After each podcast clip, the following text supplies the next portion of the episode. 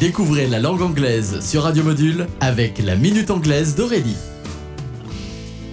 Hello everyone, welcome to La Minute Anglaise.